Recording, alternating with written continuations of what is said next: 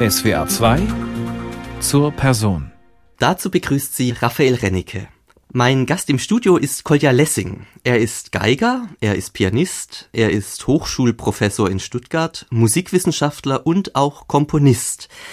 Vor allem aber ist Kolja Lessing einer der engagiertesten Künstler in Deutschland, der gegen das Vergessen und Verdrängen der von den Nationalsozialisten diffamierten Musik anspielt. Kolja Lessing hat für dieses Engagement viele Wege und Umwege auf sich genommen. Er hat dafür Ehrungen erhalten, aber auch Rückschläge einstecken müssen. Und auf all das möchte ich mit ihm zurückblicken, zumal in diesem Jahr auch noch sein 60. Geburtstag ansteht. Herr Lessing, ich gratuliere Ihnen dazu jetzt noch nicht, heiße Sie aber herzlich willkommen. Danke sehr. Also Mangel an Vielseitigkeit, Herr Lessing, wird man Ihnen nicht vorwerfen dürfen. Lassen wir den Forscher, den Pädagogen und Komponisten jetzt erstmal beiseite. Geiger und Pianist. Auf beiden Instrumenten sind Sie seit jetzt fast 40 Jahren aktiv und erfolgreich. Wie müssen wir uns das denn eigentlich vorstellen, diese Ménage à trois zwischen Ihnen und Ihren beiden Instrumenten? Gibt es da nicht permanent Eifersucht, Gewissenskonflikte, ein Instrument, dem Ihre größere Liebe gilt? Ach, wissen Sie, das ist so wie mit einem Schriftsteller, der in zwei Sprachen schreibt. Da gibt es ja nun einige Beispiele, Nabokov oder Rilke.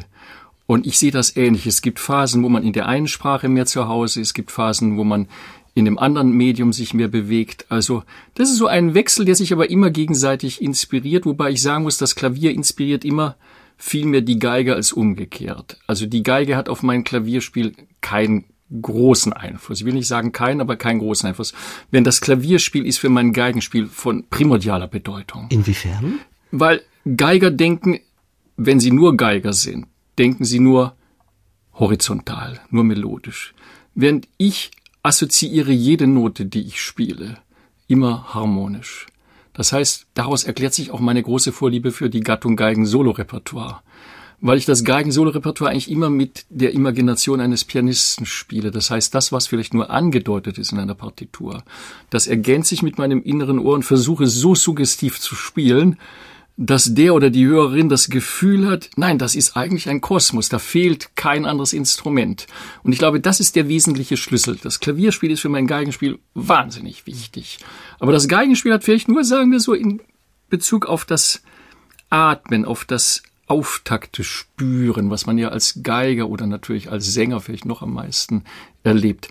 Das ist beim Klavierspielen sehr wichtig, dass man sozusagen wie ein Streicher sozusagen einen Auftakt sich gibt oder auch wieder einen Klang sozusagen, so wie mit dem Geigenbogen in den Raum wieder zurücklässt. Diesen Klang, der aus dem Nichts gekommen ist, den gibt man wieder in diesen Raum zurück. Aber das sind kleinere Momente. Aber ich finde, insgesamt hat das Klavierspiel für mich ganz eminente Bedeutung. Aber beide Sprachen sind Muttersprachen. Das kann man so sagen, ja. ja. Trotzdem, den Auftakt in dieser Sendung darf die Geige machen. Und zwar mit einem Stück, das ich Ihnen mit Verlaub gesagt gar nicht zugetraut hatte. Denn es gehört so überhaupt nicht in das Repertoire, für das Sie bekannt sind. Wir hören etwas aus dem hochvirtuosen Repertoire der Romantik. Sie haben mir fast die Sprache verschlagen, weil Sie mir das gar nicht zugetraut haben. Ein guter Interpret ist immer für Überraschungen gut. Und ich sagte ja schon, wie wichtig das Klavierspiel ist. Es ist natürlich ein Geigensolostück mit einer pianistischen Genese. Es ist fast sozusagen ein Selbstporträt eigentlich, nicht wahr? Ein grandioses Klavierstück, das Jägerlied von Felix Mendelssohn Bartholdy. In der kongenialen Transkription, die sein Geigerfreund Ferdinand David nach dem frühen Tod von Mendelssohn dann angefertigt hat. Und ich finde, das ist ein Paradebeispiel, wie man ein ja vollgriffiges Klavierstück ohne einen Verlust mit der gleichen Dramatik, mit der gleichen Raumwirkung, mit der gleichen Expansion für ein ja doch natürlich viel begrenzteres Instrument wie die Geige transkribiert. Aber wie gesagt, das Leben ist immer voller Überraschungen, so soll auch diese Sendung voller Überraschungen sein.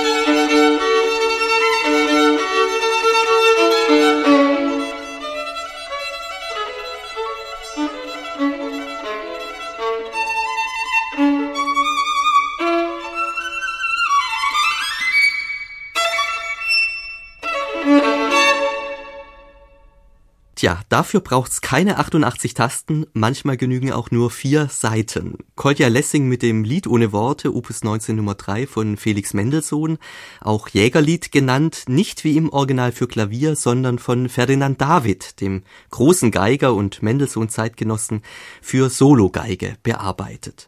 Kolja Lessing ist heute zu Gast in SWR 2 zur Person und wir haben es gerade schon angedeutet, Herr Lessing, das große virtuose Repertoire des 19. Jahrhunderts steht nicht im Mittelpunkt Ihres Repertoires. Das Violinkonzert etwa von Beethoven fehlt und noch manch anderes, was man so üblicherweise zum sogenannten Standardrepertoire zählt.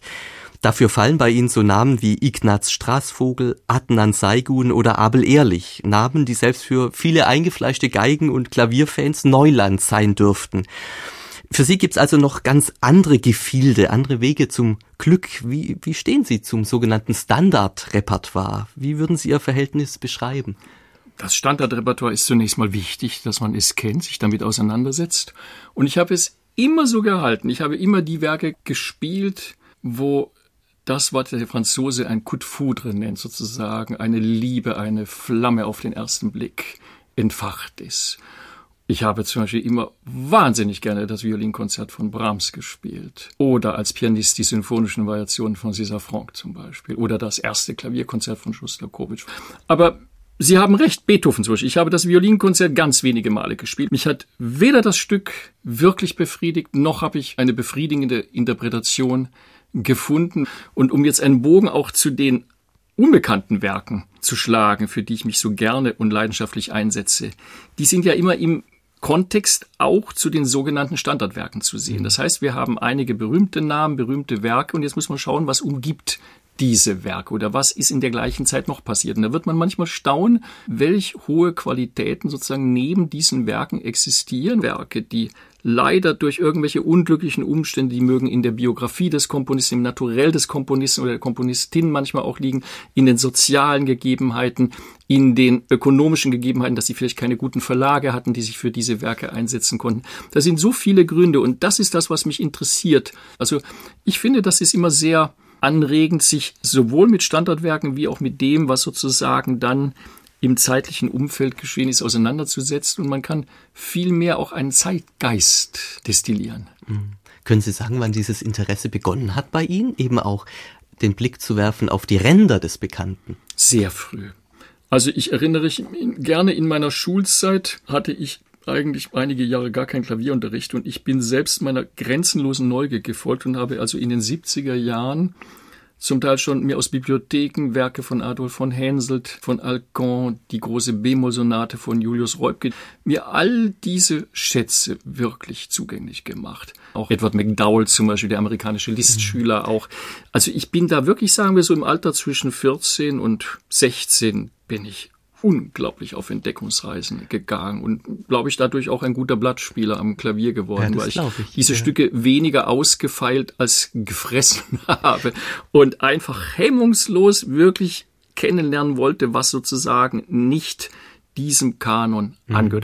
Und manchmal kommt es bei Ihnen vor, da öffnet sich der Spalt einer Tür zu neuem Repertoire wie mit einem Schlag und eine ganze Landschaft an Unerhörtem liegt vor Ihnen. Den Eindruck habe zumindest ich mit Blick auf Ihr jüngstes Großprojekt, eine mehrteilige CD-Reihe zu Franz Schrekers Berliner Meisterklasse die Sie jetzt im vergangenen Dezember abgeschlossen haben. Vorläufig abgeschlossen. Ah. ja, es ist immer nur vorläufig. Die Tür steht noch offen für viele. Ja, weitere. das ist ein ganzer Kosmos. Also ich will nicht ausschließen, dass vielleicht dann noch mal ein schöner Silberling kommt. Ja. Ich meine, diesen Franz Schreker kennt man ja vor allem als einen der großen Opernkomponisten des 20. Jahrhunderts, weniger aber als Kompositionslehrer, obwohl er damals im Berlin der 1920er Jahre eine der vielversprechendsten und auch heterogensten Meisterklassen um sich aufgebaut aufgebaut hatte, mit Namen wie Felix Petterik, Leon Klepper, Hugo Hermann, Karol Rathaus oder Grete von Zieritz. Alles Namen, die damals hoch gehandelt waren, dann aber im Zuge des Zweiten Weltkriegs weitgehend von der Bildfläche verschwunden sind. Sind diese vielen Namen auch für Sie damals, als Sie vor 20 Jahren dieses Schräger-Projekt begonnen hatten, eigentlich auch weitestgehend Neuland gewesen? Nein, gar nicht. Also das ist auch eine ganz lange Passion. Ich habe tatsächlich im Jahre 1988 einige ganz wunderbare Schlüsselerlebnisse in Musik von Franz Schreker gehabt. Also die Gezeichneten gesehen, die Oper den Fernklang gesehen, die Kammersinfonie kennengelernt. Und das war auf einmal wirklich, wie Sie das so schön sagen, eine Tür, die sich öffnet und danach kam also eine ganze Suite von Sälen sozusagen, die es zu erkunden galt. Und ich habe dann, und ich muss sagen, ich habe dann oft, nicht immer, aber oft dann irgendwie die richtigen Initiativen ergriffen. Ich hatte die Adresse von Grete von Zieritz bekommen, die ja nun sehr lange bei Schreker studiert hat, von 1926 bis 31. Und ich habe sofort den Kontakt gesucht, weil mich einfach das total interessiert hat. Was hat dieser Mann an Erbe vermittelt? Wie haben seine Schüler sozusagen dieses Erbe weiter umgesetzt? Wie haben sie sich entwickelt? Und dann natürlich kamen kurz danach Ignaz Straßvogel und Bertolt Goldschmidt. Das waren immerhin drei Schüler von Franz Schreker, mit denen ich gerade wie im Falle von Bertolt Goldschmidt wirklich extrem eng zusammengearbeitet habe. Und das hat mir nochmal so ein Tür zu dieser Vergangenheit geöffnet. Was waren Komponisten, die damals schon Bedeutendes geschaffen haben, aber die zum Teil ja wie Goldschmidt wirklich noch bis in die Mitte der 90er Jahre hinein dann wieder kreativ waren und sozusagen eine Brücke von dem Gestern in das Heute oder in das Morgen geschaffen haben. Das war für mich unglaublich faszinierend. Und es kam eins zum mhm. anderen und insofern war es dann wirklich so wie so ein Schneeball, der sich immer mehr zur Lawine dann erweitert hat. Und ja, insofern sage ich, das geht auch noch weiter. Diese Lawine rollt weiter und wenn sie eine gute Form angenommen hat, kann es sein, dass da vielleicht noch mal ein fünfter Band nochmal folgen wird. Bertolt Goldschmidt wird nachher natürlich noch eine wichtige Rolle spielen in unserer Sendung. Ein anderer dieser Meisterschüler von Franz Schreker, auch der Name ist gerade schon gefallen, Ignaz Straßvogel, 1909 in Warschau geboren, 1994 in New York gestorben. Seine Musik spielt für Sie auch eine ganz besondere Rolle. Sie haben nicht nur zahlreiche seiner Werke überhaupt erstmals eingespielt, dieser Ignaz Straßvogel ist auch der Protagonist ihrer gerade entstehenden musikwissenschaftlichen Doktorarbeit. Was fasziniert Sie an diesem Komponisten, den Sie ja auch persönlich kennengelernt haben? Straßvogel war sicher einer der rätselhaftesten Komponisten, mit denen ich zusammenarbeiten durfte. Straßvogel war ein unglaublich netter, charmanter, aber extrem scheuer und verschlossener Mensch. Und man hat eigentlich aus ihm kaum etwas rausgebracht. Wenn man ihn eine Frage gestellt hat, kann man sicher sein, dass er dann mit irgendeinem Witz etwas ganz anderes dann in die Wege geleitet hat, um einfach vom Thema abzulenken. Auch vielleicht wollte er das auch nicht irgendwie. Er hat sich zwar wahnsinnig gefreut über das Comeback, was ich ihm zusammen damals mit Rainer Klaas bereitet habe. Das war im Sommer 1991, also er war 82 Jahre alt damals. Und das waren tatsächlich die ersten Konzerte, die er in Deutschland seit seinem brutalen Rauswurf durch die Nazis 1933 erleben durfte auch. Und mich hat diese Musik unglaublich fasziniert. Das ist eine kleines, feines, erlesenes Övre, vor allem die frühen Berliner Werke.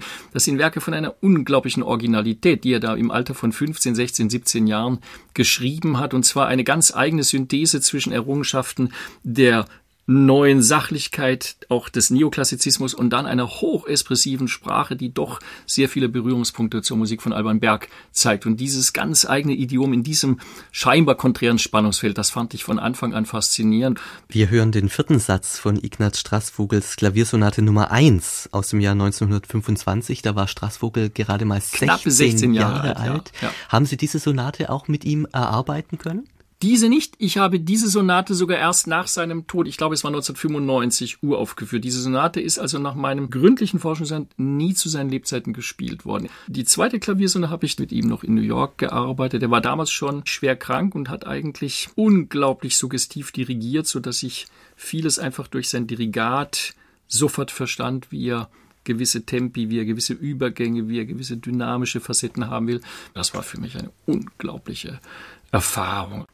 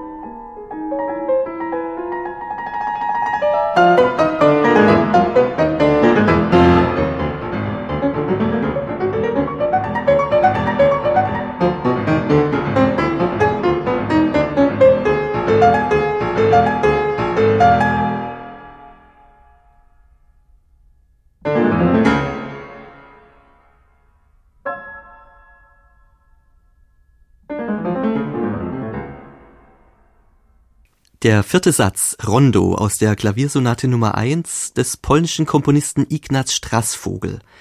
Er war Schüler in der Berliner Meisterklasse von Franz Schreker, hat diese Sonate 1925 komponiert und Kolja Lessing hat sie rund 70 Jahre später in der Reihe Entartete Musik des Labels Decca in einer Weltersteinspielung vorgelegt. Sie hören SWR 2 zur Person, heute zu Gast der Geiger und Pianist Kolja Lessing. Und Herr Lessing, damit haben wir Sie jetzt an Ihren beiden Instrumenten erlebt. Diese Doppelbegabung, Klavier und Geige, hat sich die eigentlich schon früh bei Ihnen gezeigt? Ja, ich bin mit beiden Instrumenten aufgewachsen. Ich würde es auch nicht als Doppelbegabung bezeichnen, wissen Sie. Ich meine, ich bin sozusagen im selben Metier tätig in verschiedenen Bereichen. Sagen wir, ich habe innerhalb der Musik einfach verschiedene Wege eingeschlagen, schon um Ihre Frage zu beantworten, von sehr früh an gelebt und weiter erkundet. Ich habe auch schon als Kind sehr viel komponiert zum Beispiel auch und, und Berge von Literatur verschlungen. Also natürlich erstmal Fachliteratur natürlich, zu Komponisten, zu ihren Werken, natürlich auch sehr viel über bildende Kunst, hat mich auch von sehr früh an interessiert und fasziniert. Also sagen wir, Musik und bildende Kunst haben mich wirklich, kann ich sagen, von ganz klein auf fasziniert. Also ich muss sagen, dieses Feuer, das ist dann in mir sehr schnell zu entflammen auch, ja. Ihr Vater war ja auch Geiger, er hat Violine sogar studiert, aber man liest in ihrem Lebenslauf vor allem von ihrer Mutter. Ihre grundlegende musikalische Ausbildung hätten sie bei ihr erhalten. Wollen Sie sagen, Herr Lessing, was war Ihre Mutter für eine Frau? Was genau verdanken Sie ihr im Zuge Ihrer musikalischen Ausbildung? Also meine Mutter hat Geige gespielt natürlich. Sie war ausgebildete Geigerin. Und ich habe natürlich sie als kleinstes Kind schon sehr früh Geige üben, Geige spielen gehört. Und das ruft in uns ja immer so einen Nachahmungstrieb hervor. Und ich wollte unbedingt auch Geige spielen. Irgendwie hatte das ein Faszinosum auch. Und dann habe ich, weiß ich, Weihnachten 64, als ich gerade drei Jahre alt war, bekam ich eine kleine Geige. Ich glaube, es war eine Viertelgeige und sie war groß wie eine Bratsche für mich damals, wenn ich die Bilder sehe. Aber ich war im siebten Himmel, als ich diese Geige hatte. Das ist endlich ein Instrument. Ich erinnere mich dann aber auch, meine Mutter hat mich sozusagen dann über viele Jahre betreut ich erinnere mich auch, dass dann manche Dinge sehr schmerzhaft waren und eigentlich vieles habe ich auch verdrängt eigentlich.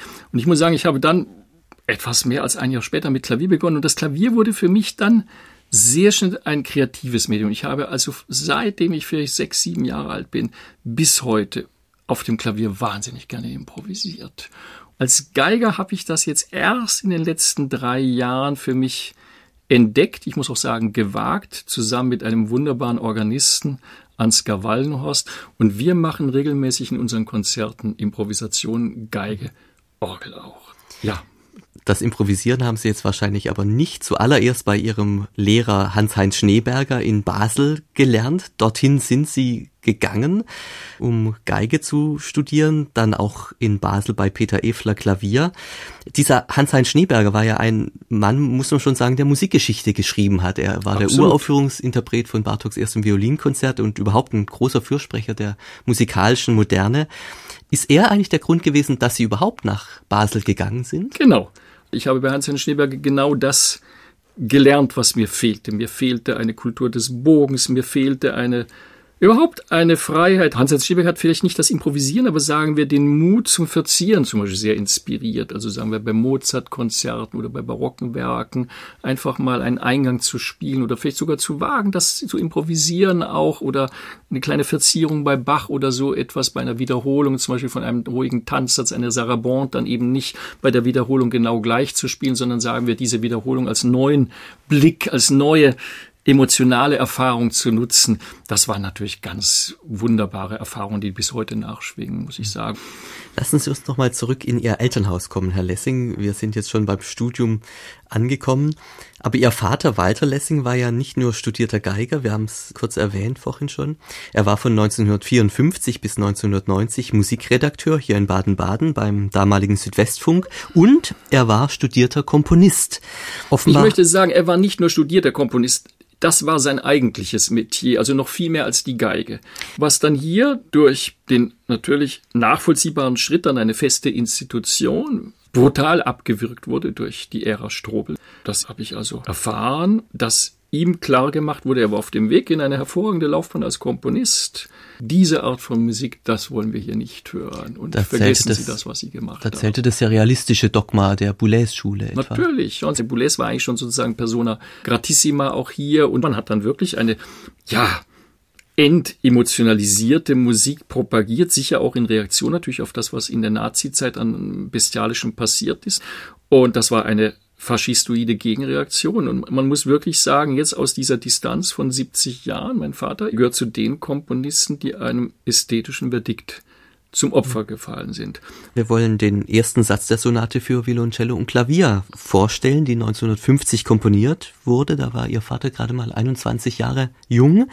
1950, das war das Bach-Jahr und Sie sagten mir vor der Sendung, es ist eine veritable Bach-Hommage, die Ihr ja. Vater da komponiert hat. Ich muss hier einen großen Dank an den Musikwissenschaftler Andreas Traub sagen. Natürlich ist, sagen wir, ein gewisser Bach-inspirierter Ton unüberhörbar. Aber Andreas Traub hat tatsächlich die Dechiffrierung vorgenommen. Er hat dieses Werk nämlich wirklich als BACH Hommage, aber eben BHCH erscheint nicht plakativ in seiner ursprünglichen Reihenfolge, sondern sozusagen quasi als Krebs rückläufig. Manchmal hat man Tomaten vor den Augen und in diesem Fall muss ich wirklich sagen, bin ich Andreas Traub wahnsinnig dankbar, dass er dieses Werk natürlich auch im Wissen um das Entstehungsjahr 1950, dass er dieses Werk wirklich dekodiert hat. Das war wirklich eine große Trouvaille.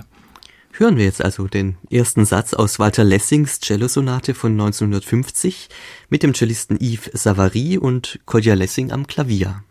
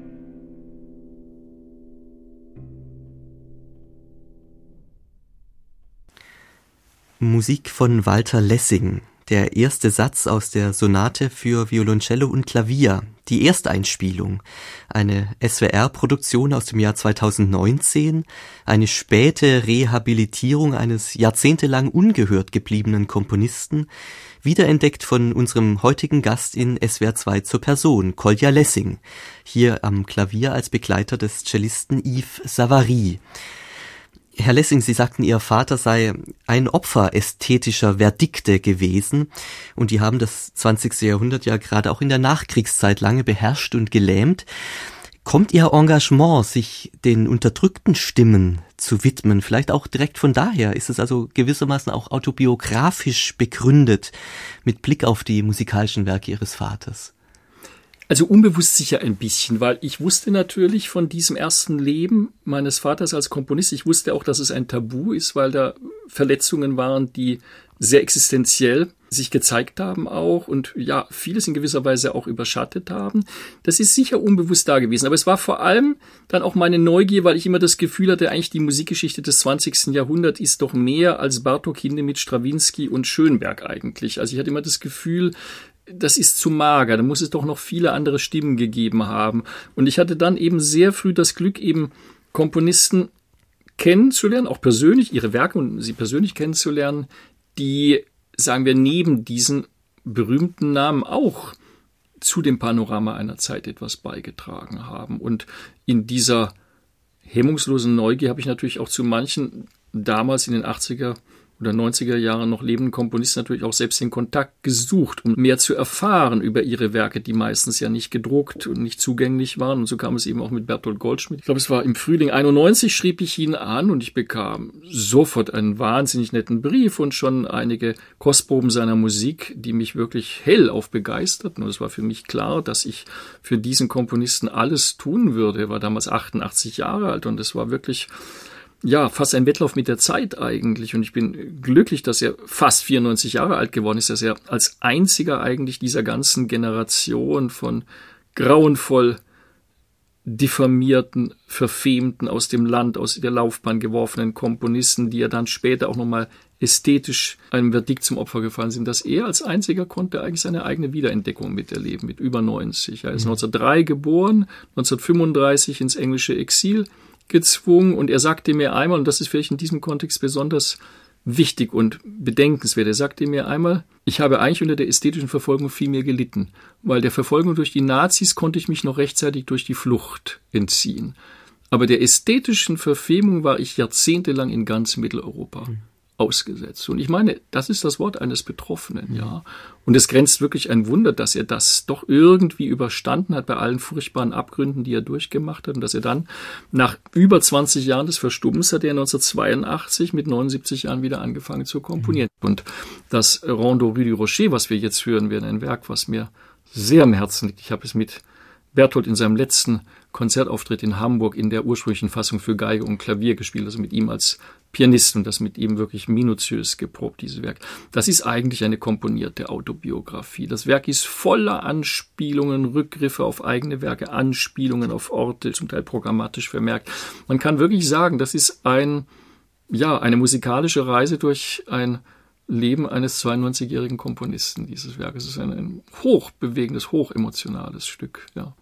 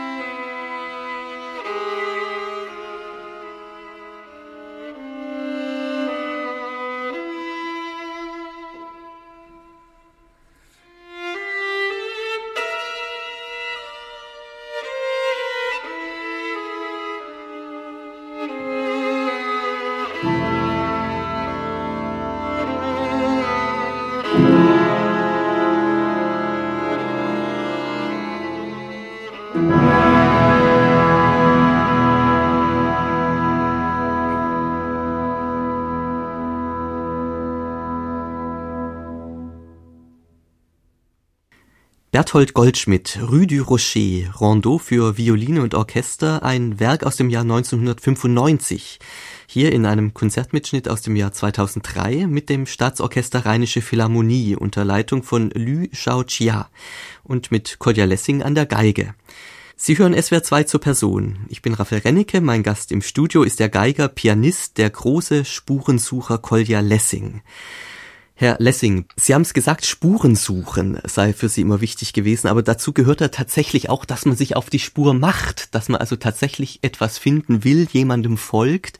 Und für Sie war das, glaube ich, immer auch Teil Ihrer Arbeit, Ihrer Auffassung als Interpret, den direkten Kontakt mit dem Komponisten zu suchen, als Zeitzeugen, um auch von ihm für Ihre Interpretation zu lernen. Natürlich man muss ja immer sagen, wir haben keine Chance mehr mit Bach, mit Mozart, mit Chopin zusammenzuarbeiten. Wir sind da immer auf die Zeugnisse von den Schülern oder vielleicht Selbstzeugnisse angewiesen. Aber ich finde es wunderbar, wenn man Komponisten hat, die in der Gegenwart noch leben, aber bereits schon auch ein Kapitel Musikgeschichte sind, wenn man über die sozusagen auch eine Brücke in eine Zeit schlagen kann, die für uns schon sehr weit zurückliegt. Für mich war das immer ein Schlüsselerlebnis mit Komponisten, jetzt egal ob jetzt dieser Generation oder später auch, aber sagen wir wirklich sozusagen an der Quelle zu arbeiten. Und ich habe aus jeder dieser Arbeiten sehr viel gelernt und wirklich mich in diese individuellen Sprachen unglaublich vertiefen können. Und das ist ein Riesengewinn. Aber das Wichtige ist, wie ich zu Anfang schon sagte, ich muss fasziniert sein davon. Dann kann ich auch diese Faszination einem Publikum weitergeben. Wenn ich von einem Werk nicht wirklich restlos fasziniert bin, dann studiere ich das vielleicht, aber dann werde ich das weder im Konzert noch für eine CD-Produktion programmieren.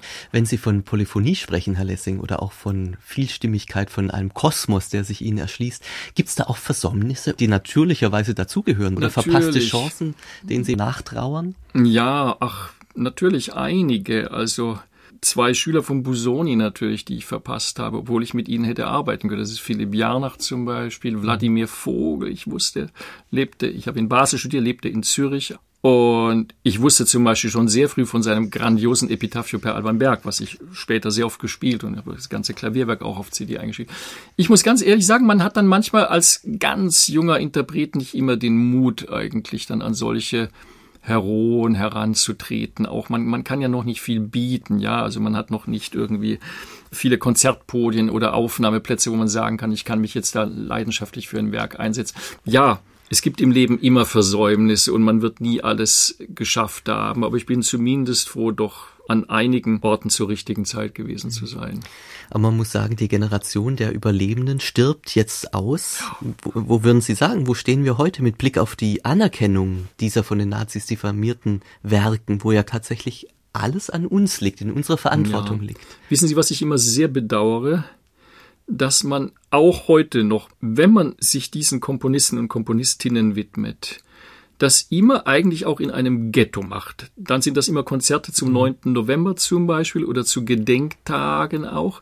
Warum kann man diese Komponisten jetzt eine Charlotte Schlesinger oder eine Ursula Mamlock oder einen Bertolt Goldschmidt oder einen Viktor Ullmann, warum kann man das nicht in ein normales Abo-Konzert integrieren. Warum ist es dann immer wieder so ein Spezialfestival für verfemte Musiker, Musikerinnen oder diese düsteren Gedenktage, 27. Januar oder 9. November auch? Das finde ich so traurig. Es hat für mich fast wieder so einen Zynismus, dass man diese wunderbaren Musiker erneut in ein Ghetto steckt. Ich muss sagen, immer, ich habe mich immer bemüht, eigentlich diese Werke auch in normale Recitals, sprich in ein gemischtes Recital, wo ich jetzt als Geiger meinetwegen einen Bach und Telemann und Isai spiele und dann eine Sonate von Ben Chaim zum Beispiel oder das Solo von Zvi Avni zu spielen oder von Chaim Alexander, dass man diese Werke gleichberechtigt neben das etablierte Repertoire stellt. Ich finde, man macht das immer noch zu sehr in einer gut gemeinten, aber letztlich fatalen, weil ausgrenzenden Ghettoisierung. Also, es ist wichtiger denn je, diesen Schatz an Werken vor einer zweiten Ghettoisierung zu bewahren. Und das gilt ganz sicher auch für die Musik dieser Komponistin.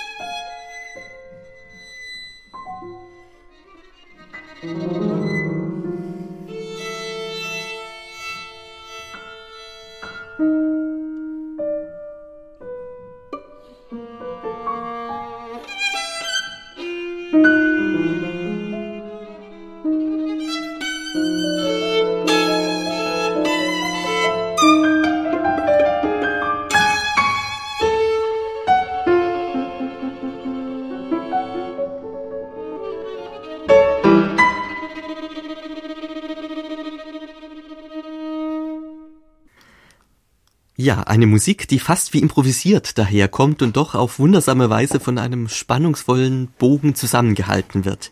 Der erste Satz aus der Violinsonate von Ursula Mamlock, 1989 komponiert, 2015, ein Jahr vor Mamlocks Tod, interpretiert von Kolja Lessing an der Geige und Holger Groschop am Klavier. Ursula Mamlock, auch diese Vita ist ja eine der ganz erstaunlichen des 20. und frühen 21. Jahrhunderts. Mamlock wurde 1923 in Berlin in ein jüdisches Elternhaus hineingeboren. Sie flieht dann 1939 als 16-Jährige über Ecuador nach New York, wird in den USA zu einer der epochalen Figuren der amerikanischen Moderne und kehrt dann 2006 nach 67 Jahren im Exil zurück in ihre Geburtsstadt Berlin, wo sie eine zweite europäische Karriere startet. Sie haben, Herr Lessing, auch Ursula Mamlock persönlich kennengelernt. Was war das für eine Frau? Ja, also Ursula wurde ungeachtet des Altersunterschieds eine ganz wunderbare Freundin. Wir haben uns schon in den 90er Jahren kennengelernt. Ich wusste auch schon von ihrer Musik. Und dann war es so, dass ich hörte, dass sie 2006 wirklich diesen extrem mutigen Schritt wagte, nach 67 Jahren Exil wieder in ihre völlig veränderte Geburtsstadt Berlin zurückzukehren. Und 2008 entstand hier der Dokumentarfilm Ferne Klänge über meine Arbeit zum Thema Komponisten, Komponistinnen im Exil. Und da entstand auf einmal die Idee, Ursula Mamlock in dieses Projekt zu integrieren. Und inzwischen hatte ich auch ihre Musik sehr gut kennengelernt und studiert und ich war hellauf begeistert. Auch wieder dieser Kut Fu, der hat seine so eigene Stimme. Und diese Frau ist eine Meisterin der musikalischen Aufrüstung. Dieser erste Satz von ihrer Violinsonate dauert ja gerade mal drei Minuten. Aber was passiert da alles? Das ist unglaublich, ja. Und sie war eine Frau voller Witz, voller Güte, voller Neugier. Auch mit der Fähigkeit, über viele Abgründe ihres Lebens nicht hinwegzugehen, aber sagen wir sie so weit zurückzudrennen, dass sie nicht mehr lebensbedrohlich werden. Sie hat das nicht beschönigt. Sie hat auch in dem Sinn musikalisch nichts verdrängt. Sie hat wirklich in ihrer Musik eine wahnsinnig ehrliche Sprache gepflegt. Und ich bin sehr glücklich. Sie hat auch für mich einen herrlichen Zyklus von fünf Aphorismen.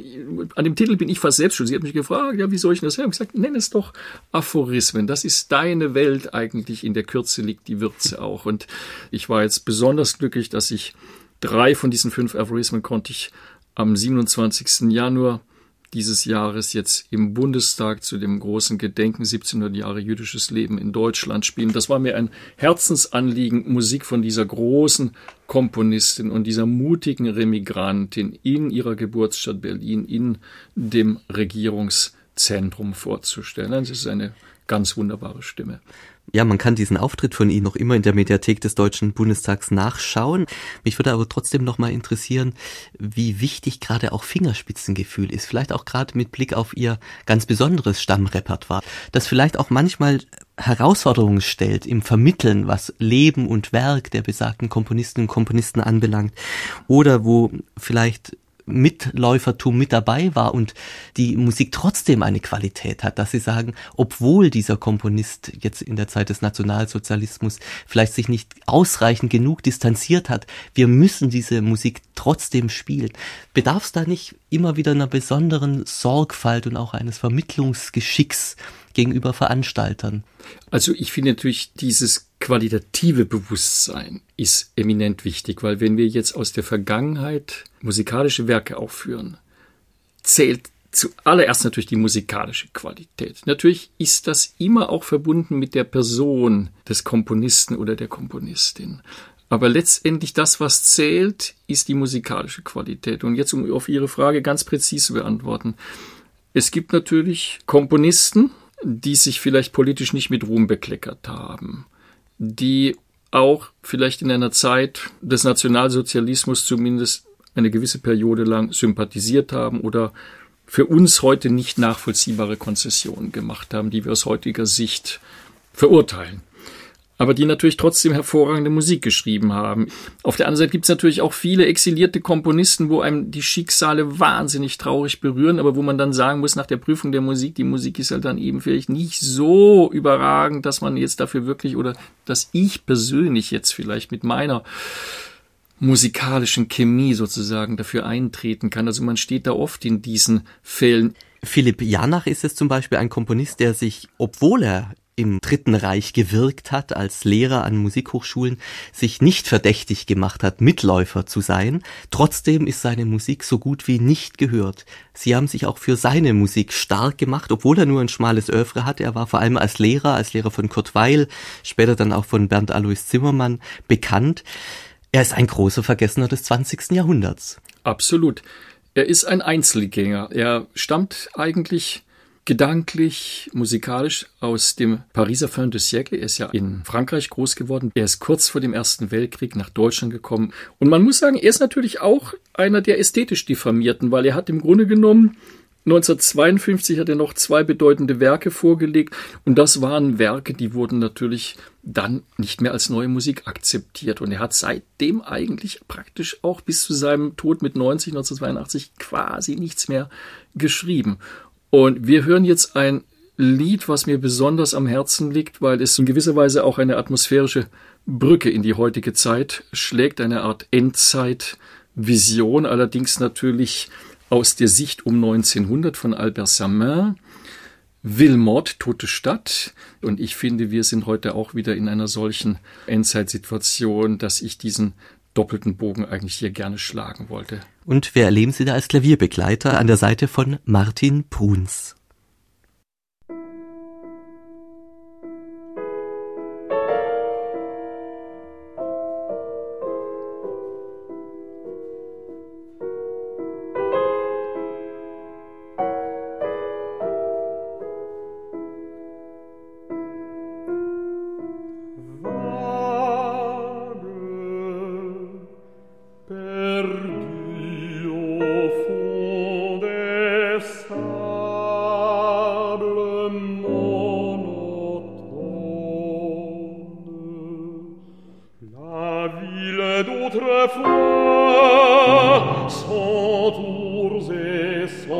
par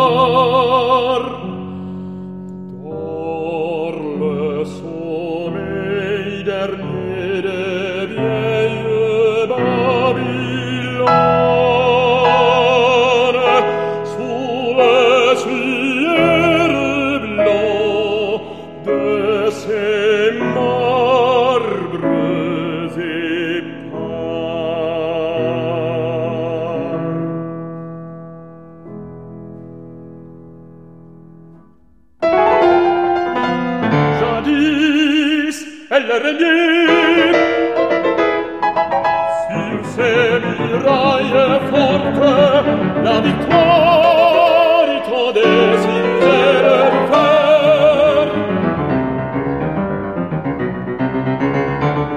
Tous les peuples d'Asie, ainsi je vais, ils.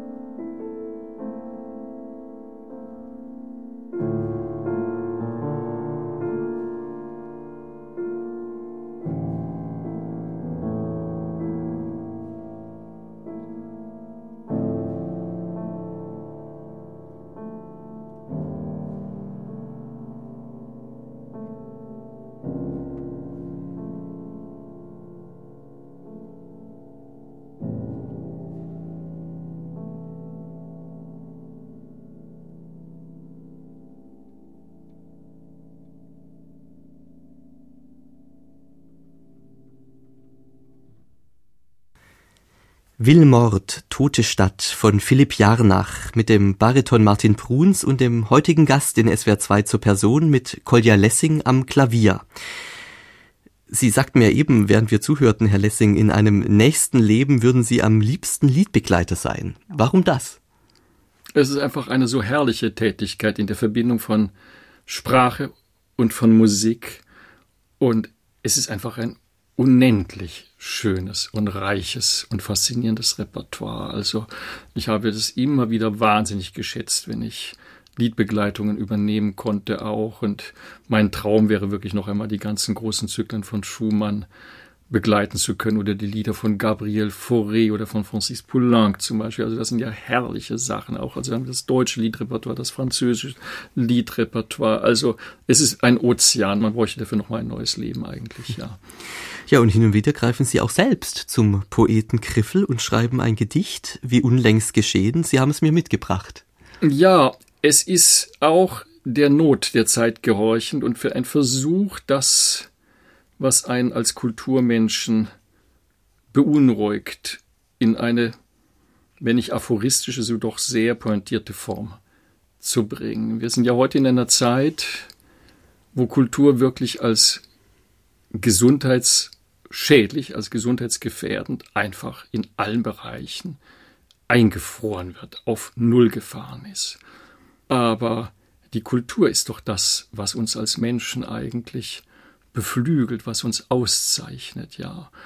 Und ich glaube, es ist ein einzigartiges Phänomen, dass eine Politik die gesamte Kultur über Monate verbietet. Und mich hat das irgendwie richtig aufgewühlt. Und so kam es zu diesem Gedicht. Gleich in einem der ersten Verse wird der Komponist Olivier Messiaen aufgerufen, in einer Art Zeitsprung. Wollen Sie dazu vorab was sagen? Ja, ich finde, Messiaen ist ein Komponist, den ich nicht nur sehr verehre, sondern der für mich in einer absolut überzeugenden Weise eine Liebe zur Natur, eine Liebe zu allen lebendigen Wesen zur Grundlage seiner Kunst gemacht hat. Und dieses Fis-Dur spielt natürlich auf einen ganz wunderbaren Satz der Turangalila-Sinfonie an auch. Es ist ja fast eigentlich die Tonart der Liebe, könnte man sagen. Und ich glaube, ein Messiaen, ein sehr gläubiger Mensch, ist ein Mensch, der wahrscheinlich diese Kulturbarbarei heute wahrscheinlich auch, ja, nur mit Fassungslosigkeit hätte, ich will gar nicht sagen ertragen, überhaupt zur Kenntnis nehmen können, ja. Hören wir also ihr Gedicht, gesprochen von Bettina Müller-Hesse. Atemstille und düstere Fahrt. Vögel. Nur sie singen, ziehen noch im freien Flug, grenzenlos überirdisch. Olivier Messiaen schrieb ihnen jetzt ein Gebet, Fistur, liebend, flehend. In einer Zeit, die Musik als Gefahr, als Schaden für die Gesundheit des Volkes verbannt zum Schweigen. In einer Zeit, die Kunst nicht mehr zu den Menschen kommen lässt, systemrelevant, so winkt die schlagende Frage. Wage nicht die unmaskierte Wahrheit zu sagen, schmachvolles D-Moll wird dich stürzend von oben in weitere Abgründe ziehen. Schweige. Diesen Akkord willst du nicht hören. Doch es wird geimpft, seit Monaten schon. Misstrauen, Angst, Panik. Dein Nächster, halte ihn fern, sein Atem ist dein Verderben. Halte dich fern, fern vom Leben. Homo homini corona.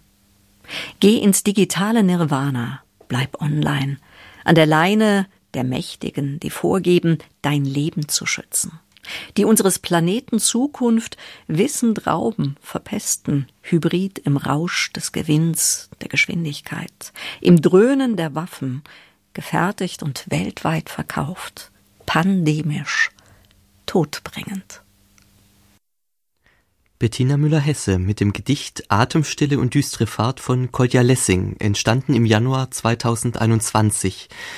Das ist ein wahrlich düsteres Gedicht, Herr Lessing, und es gipfelt, wenn ich es recht verstehe, unausgesprochen, aber doch deutlich genug, in der scharfen Kritik einer Doppelmoral, die Sie der Politik vorwerfen.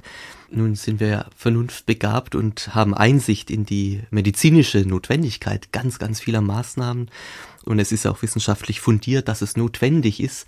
Andererseits sehen Sie als Hochschulprofessor in Stuttgart natürlich auch, wie vor allem auch die Kulturschaffenden, die Musikerinnen, die Musiker, die freien Künstlerinnen und Künstler, gerade die in dieser Zeit leiden und auch oft existenzbedrohend gefährdet sind.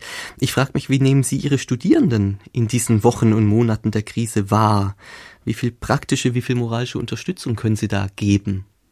Ich versuche sie erstmal natürlich durch kontinuierlichen Live-Unterricht weiter zu unterstützen, zu inspirieren, zu begleiten auf diesem Moment ja wirklich sehr, sehr, sehr schwierigen Weg auch. Und sagen wir so, bis Jahresende war wirklich noch ein sehr vertrauensvoller, guter Geist. Ich merke, es ist jetzt wirklich so langsam geht auch denen die Luft aus. Und ich meine, ich kann auch nicht die Situation schönreden. Also äh, ich, ich hinterfrage das sehr kritisch. Ich sehe wirklich diese grauenvolle Gefahr, dass auch wir unseren Ruf als Kulturnation, dass wir den endgültig verspielen eigentlich, ja. Und natürlich kann ich einige Studierende verstehen, die sich fragen, bin ich auf dem richtigen Weg, wenn das, was ich als Beruf gewählt habe, im Grunde genommen so irrelevant ist, dass, ja, man überlegt jetzt vielleicht einen Sportverein wieder aufzumachen, so, denn aber Kultur, das ist nicht relevant. Man kann doch alles in einem vernünftigen, auch sagen wir, den natürlich noch vorhandenen Gefährdungen Rechnung tragenden Maße eigentlich wieder arrangieren. Ich glaube, alle Kollegen wären glücklich, ein Konzert zwei oder dreimal spielen zu können, um so wieder den Dialog zu unseren Rezipienten wiederherzustellen. Und ich glaube, dass viele auch wirklich überglücklich wären, wieder etwas hören oder ein Museum besuchen zu dürfen oder in ein schönes Kino gehen zu dürfen.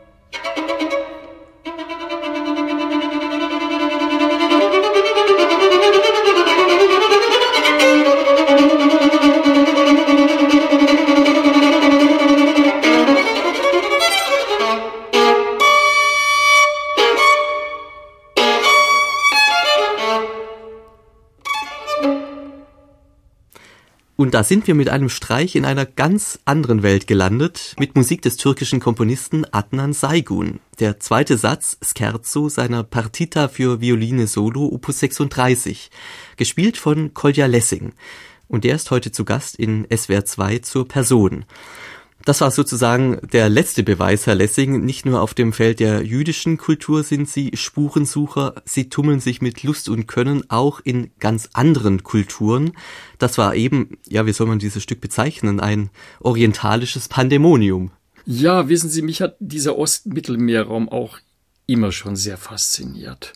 Und ich bin sehr glücklich, dass es mir möglich war, diesen vielleicht bedeutendsten türkischen Komponisten überhaupt des 20. Jahrhunderts 1988 bei meinem ersten Auftritt in Istanbul persönlich kennenzulernen. Und es war eine unvergessliche Begegnung mit diesem Mann von europäischer Kultur, wirklich ein, ein Gentleman, abgesehen davon, dass er wirklich ein grandioser Komponist ist und ein ganz bedeutender Lehrer, der also dem Musik- und Kulturleben seines Landes unglaublich äh, zugearbeitet hat. Und ich halte das für einen, einen ganz wichtigen Brückenschlag, gerade auch in der heutigen Zeit. Man diskutiert oft wieder über die Rolle der Türkei. Es ist ein Land mit einer grandiosen Kultur, einer jahrtausendenalten, sehr reichen Kulturgeschichte auch. Und ich denke, solche Persönlichkeiten wie Adnan Sergun könnten auch für die Politik und den diplomatischen Dialog eigentlich von geradezu wegweisender Bedeutung sein. Und wie meinen Sie das? Welchen inneren oder äußeren Kompass hatte Saigun? Saigun hatte einfach, sagen wir, diese, dieses doppelte Herz, wenn ich so sagen darf. Er hatte, sagen wir, dieses Bewusstsein für die Schätze seines Landes, aber immer eben auch ein Bewusstsein für die Errungenschaften von Mitteleuropa und er hat wirklich eine Synthese geschaffen. Im weitesten Sinne zur orientalischen Musik gehört natürlich auch die israelische Musik. Auch sie ein Kosmos, den sie sich im Laufe der Jahre mehr und mehr erschlossen haben. Zvi Afni, 1927 in Saarbrücken geboren als Hermann Jakob Steinke. Er lebt ja noch, ist immer noch als Zeitzeuge unter uns. Wir hören jetzt einige der Klavierminiaturen One to One von Zvi Afni.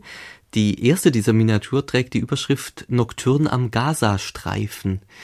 Ist diese Musik auf irgendeine Weise jüdische Thematik oder israelisch-palästinensische Couleur eingeschrieben? Es sind rhetorische Gesten und melodische Floskeln, die natürlich sehr nahe bei der jüdischen Tradition sind. Es ist natürlich hier auch, sagen wir, ein politisches Tableau natürlich, dieser hoch umkämpfte Gazastreifen. Am Schluss hört man ja solche perkussionsartigen Cluster im Klavier. Das sind natürlich auch die entfernten Bombeneinschläge. Ja, ich habe das mit ihm auch selbst erlebt 2012 auch, wo auch in Tel Aviv mehrere Bombenanschläge waren. Es war eine sehr bedrückende, aber auch sehr wichtige Erfahrung zu sehen, wirklich wie das Leben in diesem wunderbaren Land ist, was permanent um seine Existenz bangen muss. Und Zvi Afni hat diese Situation immer wieder auch in seine Musik integriert, diese permanente Gefahr, aber auch dieses reiche Erbe einer, ja, 3000 Jahre alten Musikkultur. Es ist wirklich so eine Musik, die eine Brücke von der Gegenwart in eine ganz, ganz weit zurückliegende Vergangenheit schlägt.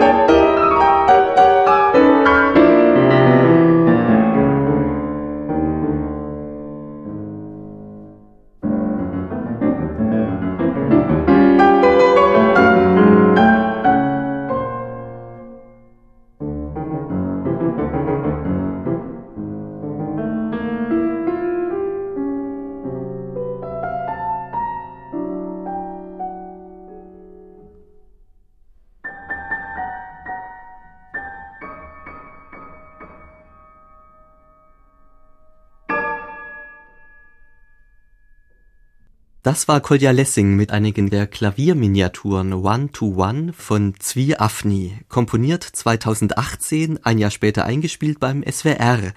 Eine der vielen Facetten meines heutigen Gastes in SWR 2 zur Person, des Geigers und Pianisten Kolja Lessing.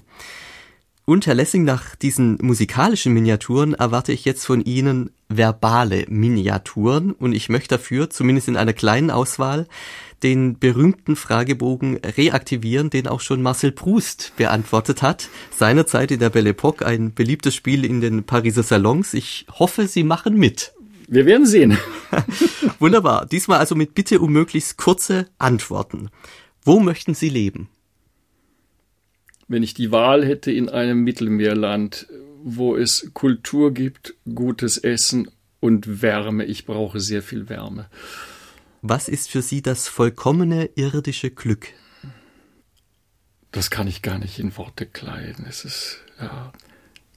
Gibt es Vollkommenheit überhaupt? Es gibt so viele verschiedene Glücksmomente mit wunderbaren Menschen zusammen zu sein, in wunderbarer Landschaft sein zu dürfen, wunderbare Kunst genießen zu dürfen, das sind sicher Facetten dieses Glücks. Ihr Lieblingsschriftsteller? Darf ich ein paar nennen? Also ich fange einmal mit Goethe an, Erwin Czargaw, Thomas Bernhard, Elasa Benjuitz. Mit dem Sie auch Lesekonzerte veranstalten und immer wieder auf der Bühne zu erleben ja, sind. Ja, ein Genie, ein grandioser Aphorist, ein Poet in Aphorismen, der mir als Muttersprachler aus seiner Erfahrung des Ivrit kommt, eigentlich ganz neue Sprachdimensionen eröffnet hat. Also ich komme aus dem Staunen gar nicht raus, wenn ich seine Bücher lese oder mit ihm ein Lesekonzert vorbereite, denke ich immer, meine Güte, dieser Mensch beherrscht das Deutsche, obwohl es für ihn ja in gewisser Weise eine Fremdsprache war, beherrscht das besser als wir alle als Muttersprachler zusammen. Ihre Lieblingsbeschäftigung? Schöne Dinge entweder selbst zu tun oder sie zu rezipieren. Das kann in allen Sinnesbereichen sein. Also das muss nicht Musik sein, das kann bildende Kunst sein, das kann ein wunderbarer Wein sein, das kann ein unglaublich inspirierendes Zusammensein mit einem ganz nahen Menschen sein. Ihr Hauptcharakterzug? Oh, das müssen Sie meine Umgebung fragen. das kann ich Ihnen nicht sagen. Und diese Frage habe ich mir für den Schluss aufgehoben. Auch sie taucht auf dem Fragebogen auf. Ihr Lieblingskomponist? Ach, auch so schwer. Aber wenn ich einen, ich würde vielleicht Bach mitnehmen, wenn ich nur einen mitnehmen dürfte. Aber ich hätte ein ganz schlechtes Gewissen so vielen anderen, die ich auch liebe und verehre. Aber Bach ist schon, finde ich, der Gipfel der Musik eigentlich. Also da ist eigentlich alles, alles drin, unerschöpflich, ja. Und Karl Czerny? Czerny würde ich sicher zu den nächsten zehn Komponisten zählen. Allein schon, weil ich weiß, dass es bei ihm noch so unglaubliche Schätze zu entdecken gilt und dass wir wahrscheinlich noch immer keine Ahnung haben, was dieser Mann für ein unglaubliches Genie war. Einer der meistverkannten Komponisten der Musikgeschichte auch.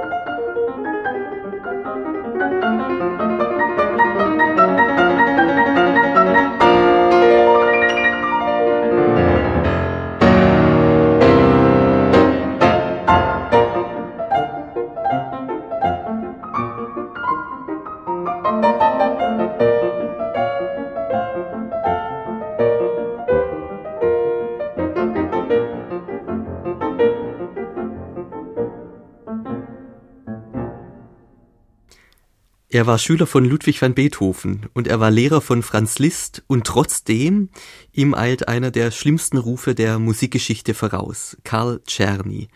Es bedurfte einmal wieder eines Kolja Lessing, um uns eines Besseren zu belehren und diesen Karl Czerny, den viele von uns nur als den Etüden Czerny kennen, von einer ganz anderen Seite kennenzulernen, wie hier in drei Präludien aus der monumentalen Kunst des Präludierens Opus 300, 2018 auf CD eingespielt von Kolja Lessing. Herr Lessing, was für eine Entdeckung, wahrscheinlich auch für Sie selbst, oder? Ja, das war eine Entdeckung, die schlummerte schon lange in meiner Bibliothek und durch meine intensive Zusammenarbeit mit Anton Querti, der ja der eigentliche Wiederentdecker von Czerny ist, habe ich dann mich immer mehr vertieft in dieses Opus 300 und habe gedacht, das sind ja unglaublich schöne, charaktervolle und vor allem auch extrem unterschiedlich profilierte Stücke.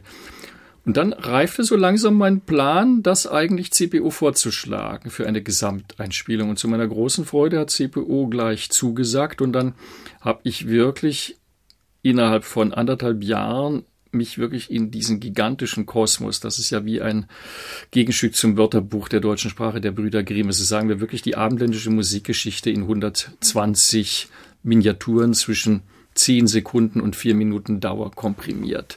Und ich muss sagen, das war für mich wirklich ein Rausch, ein unglaublich inspirierender Rausch, diesen Zyklus zu erschließen und diese Juwelen zu feilen. Und ich muss sagen, also meine Bewunderung für Czerny ist ins Unermessliche gewachsen. Und Sie haben sich der Aufgabe gestellt, diese 120 Präludien wirklich eins nach dem anderen einzustudieren, aufzunehmen. Wie geht man da vor? Ich meine, Sie machen das ja nicht wie der ordentliche Anwalt einer guten Sache, sondern mit, mit großem Einfühlungsvermögen. Sind das jeweils dann doch jedes einzelne Präludium ein kleiner Kosmos, ein Mikrokosmos, den man sich wirklich über Tage, Wochen annehmen muss? über Monate, über Jahre. Ich bin auch nicht systematisch vorgegangen, sondern ich habe erstmal versucht, diesen Kosmos überhaupt in seiner Gesamtheit erstmal zu sichten und dann habe ich mir Gruppen vorgenommen. Gruppen von 10 bis 15 Präludien auch. Unterschiedlicher Länge, ganz unterschiedlicher Charakteristik und dann habe ich versucht, die sozusagen auszufeilen. Dann bin ich wieder zu anderen Gruppen gegangen. Aber das ist eigentlich über Jahre gereift, muss ich sagen. Es war am Schluss sogar so, dass ich bei der letzten Sitzung dann noch einmal zwei Präludien aus der allerersten Sitzung nochmal neu aufgenommen habe, weil ich das Gefühl hatte, ich bin jetzt noch viel mehr in der Rhetorik und in dieser Klangwelt angekommen. Herr Lessing, wir haben Sie jetzt kennengelernt als Geiger und Pianist, als spurensuchender Forscher, als Pädagoge, noch nicht aber als Komponist. Das ist sicher auch die am wenigsten stark in der Öffentlichkeit präsente Facette Ihres Schaffens, aber ich vermute mal bestimmt keine ganz unwichtige für Sie. Sie haben es vorhin schon angedeutet, Sie komponieren seit Ihrer Kindheit. Wie wichtig ist Ihnen das Komponieren neben Ihrer Beschäftigung als Geiger, als Pianist, als Lehrer? Es ist mir wichtig, aber es muss natürlich immer wieder zurücktreten zugunsten der interpretatorischen Arbeit, weil ich für mich keinen Weg gefunden habe bisher, sagen wir, das Komponieren und das Interpretieren auch von neuer und neuerer Musik wirklich direkt parallel realisieren zu können. Also das ist da bin ich schon wirklich getrennt. Aber es ist für mich eine ganz wichtige, wie soll ich sagen, Loslösung der Klangwelten, die ich als meine ureigenen bezeichne. Sagen wir, die Inspiration, das liegt natürlich schon irgendwo so im Bereich, ja, Schimanowski, Ravel, Bartok, vielleicht Messiaen auch, das sind für mich schon so die Klangwelten, woraus sich auch dann meine, Skriabin auch, woraus sich meine Musik dann auch speist. Sie haben für uns mitgebracht ein Werk, das 2006, 2007 entstanden ist und das Sie zusammen mit dem Geiger Ingolf Turban bei den Kollegen vom WDR eingespielt haben. Der Name Ravel ist gerade gefallen. Das Werk trägt den Titel Ravelesken. Was verbirgt sich hinter dem Titel oder ist es allzu offenbar, wenn wir es gleich hören? Ich hoffe, es ist offenbar, aber ich verrate trotzdem gerne die Inspiration. Es ist also eine Hommage an diesen großen Zauberkünstler, den ich kolossal bewundere. Eine der integersten Figuren überhaupt unserer Musikgeschichte, abgesehen von seiner phänomenalen Meisterschaft im Gestalten von Tableaus. Es ist eine doppelte Hommage sozusagen in zwei Teilen. Einerseits an den Poeten und Klangzauberer Ravel. Das ist der erste Satz. Der zweite Satz ist sozusagen eine Würdigung und Anspielung an Ravel, den Freund von mechanischen Spielzeugen, die manchmal auch ein bisschen außer Rand und Band geraten, natürlich auch ein bisschen inspiriert von Scarbeau, dem Dämon aus dem Gaspard de la Nuit. Es ist sozusagen der dämonische Ravel und das Ganze löst sich dann wie bei Ravel auch in einem Spuk auf. Es sind also zwei extrem kontrastierende Sätze, die aber durch verschiedene gleiche Akkorde miteinander verbunden sind.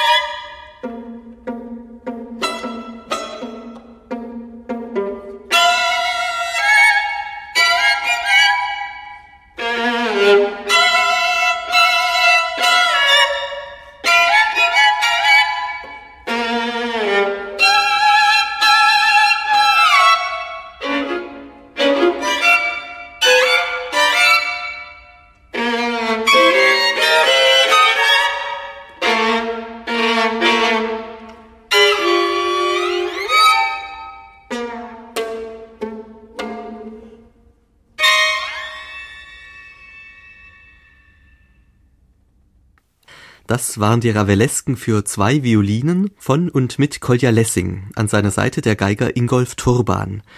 Und wenn man das hört, Herr Lessing, ja. gibt es denn da schon bislang unerfüllt gebliebene Pläne? Auch ganz viele. Aber ich habe Ihnen ja schon gesagt, das Leben ist immer voller Überraschungen. Also ich will jetzt nicht alle Überraschungen preisgeben, aber für mich steht zum Beispiel Gabriel Fauré ganz oben. Also auch in Hinblick auf 2024, 100. Todesjahr. Also Fauré wird sicher einer der Komponisten sein, den ich mich ganz intensiv widmen werde. Und ich werde sicher auch weiter, da können Sie schon sich drauf gefasst machen, ich werde sicher auch im Kontinenten Czerny weiter forschen und da wird es sicher noch unendlich viele Schätze zu heben geben. Sie bleiben also weiterhin neugierig und werden uns vieles an ungehörtem oder selten gehörten wieder zum Besten geben und uns überraschen. So wie Sie das etwa auch mit dem Klavierkonzert von Max Reger getan haben. Mit dem zweiten Satz aus diesem Klavierkonzert wollen wir diese Sendung beenden. Es ist ein Live-Mitschnitt aus dem Jahr 2016 mit Ihnen am Klavier und der Meininger Hofkapelle. Und in wenigen Tagen wird diese Aufnahme beim Label Telos auf CD erscheinen. Ist dieser Reger auch so einer, für den Sie innerlich glühen? Absolut. Das ist eine ganz lange Geschichte. Reger war in meinem Elternhaus überhaupt nicht präsent. Er war eigentlich, wenn präsent, dann durch die Absenz eigentlich, weil die war so offensichtlich, dass da irgendetwas nicht stimmen konnte. Und ich bin dann zum ersten Mal durch Maria Berg, meine ganz wunderbare Pianistin, mit der ich auch Klavierunterricht hatte und mit der ich später viel gespielt habe. Auch sie glühte auch für Reger und sie hat mich eigentlich schon als Kind in diesen Kosmos ja eingeführt und ich habe dann immer wieder unglaubliche Werke entdeckt von Reger, die mich zutiefst berührt haben. Und ich muss sagen, es war wirklich ein Traum von mir, dieses Klavierkonzert zu spielen und dass ich das dann zum ersten Mal in diesem herrlichen Meininger Theater, wo ja Reger nun von 1911 bis 14 ja selbst Chef der legendären Hofkapelle war, an diesem magischen Ort realisieren ließ. Und äh, es war für mich wirklich ein, ja, sie fragt mich nach den Glücksmomenten. Das war wirklich so ein Glücksmoment, wo ich im Meininger Theater zum ersten Mal dieses Reger-Konzert spielen konnte. Es war eine so intensive Aufführung. Ich finde es ein grandioses Werk und der langsame Satz gehört für mich wirklich zu den ganz magischen Seiten der abendländischen Musik. Herr Lessing, ich wünsche Ihnen alles Gute und danke Ihnen für das Gespräch.